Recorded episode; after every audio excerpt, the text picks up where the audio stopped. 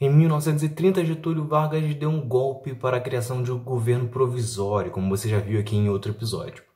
Só que ele foi empurrando com a barriga para a criação da Constituição, o que causou a Revolução Constitucionalista que explodiu em São Paulo dois anos depois e que é o tema do episódio de hoje.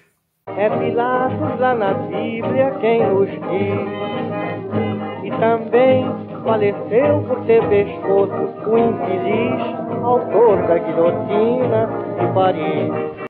Assim que Getúlio Vargas chega à presidência, ele busca então quebrar totalmente o sistema que vigorava até então, que buscava beneficiar os estados de São Paulo e Minas Gerais. Ele logo de cara corta todas as benesses para os grandes cafeicultores, que, né, desde incentivos, investimentos, isenções fiscais, e isso obviamente não caiu bem na elite paulista. Desde então, os grandes cafeicultores, né, boa parte da elite paulistana passa então já a lutar para acabar com o governo de Getúlio Vargas e restaurar né, o governo anterior, né, a República Café com Leite. Só que até então as camadas populares de São Paulo estavam com Getúlio. Na passagem dele do Rio Grande do Sul até o Rio de Janeiro para tomar posse, o povo foi às ruas né, e vibrou pelo Getúlio Vargas estar chegando ao poder. Só que o tempo foi passando, foram quase dois anos que Getúlio Vargas foi empurrando com a barriga e isso foi surgindo um grupo dentro dessas camadas populares, um grupo legalista, que queria uma Constituição, queria poder votar, queria que tivesse um governo legalista realmente, e não um governo provisório que durava até aquele período. Então surgem dois movimentos. Um de, da camada popular que queria um governo legalista e o outro das classes mais ricas que queria o sistema anterior ao do governo de Getúlio Vargas.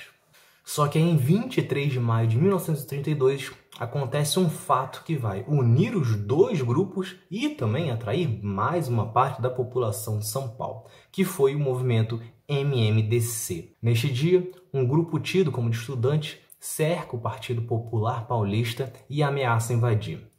Só que este partido era formado por militares da coluna Preste, militares que participaram do movimento para levar Getúlio Vargas ao poder. Esses militares então atiram em direção aos manifestantes e quatro manifestantes morrem. É daí o nome MMDC. As letras são referentes aos quatro assassinados neste movimento. Os manifestantes então passam a divulgar que os apoiadores do governo mataram quatro estudantes. Hoje sabe-se que eles não eram estudantes, né? Dois deles tinham mais de 30 anos, eram de classe média alta, eram inclusive fazendeiros. Só que o discurso de que o governo matou quatro estudantes paulistas caiu muito bem na cidade, no estado, causando que mais pessoas aderissem ao movimento. Com isso, ocorreu uma adesão em massa e em 9 de julho de 1932, o estado de São Paulo declara guerra ao governo central. O estado de São Paulo tinha 10 mil combatentes, além de 100 mil alistados como voluntários. Foram muitas doações de dinheiro e ouro também para o movimento.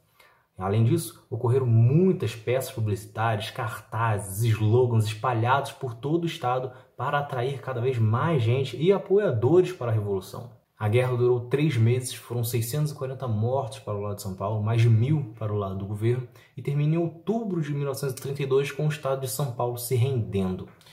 Só que, apesar de ter sido curta, foi uma revolução bem sangrenta, porque ao contrário, né, diferentemente do que ocorreu, por exemplo, na Revolução Farroupilha, na Cabanagem, que foram duraram muitos anos, também foi sangrenta, na Revolução Constitucionalista ocorreu o uso de aviões, tanto por parte de São Paulo quanto por parte do governo federal, que bombardeou realmente o estado de São Paulo. Foi neste contexto também que Santos Dumont se matou em 23 de julho de 1932.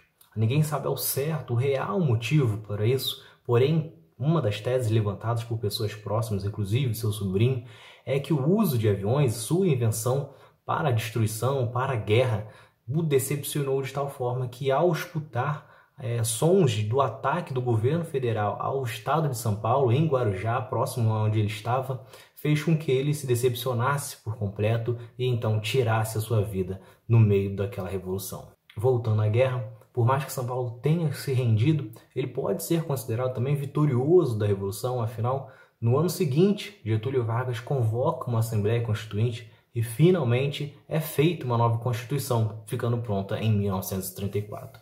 Se vocês gostaram, se inscrevam, ativem as notificações e fiquem acompanhando que tem mais outro lado da história. Valeu!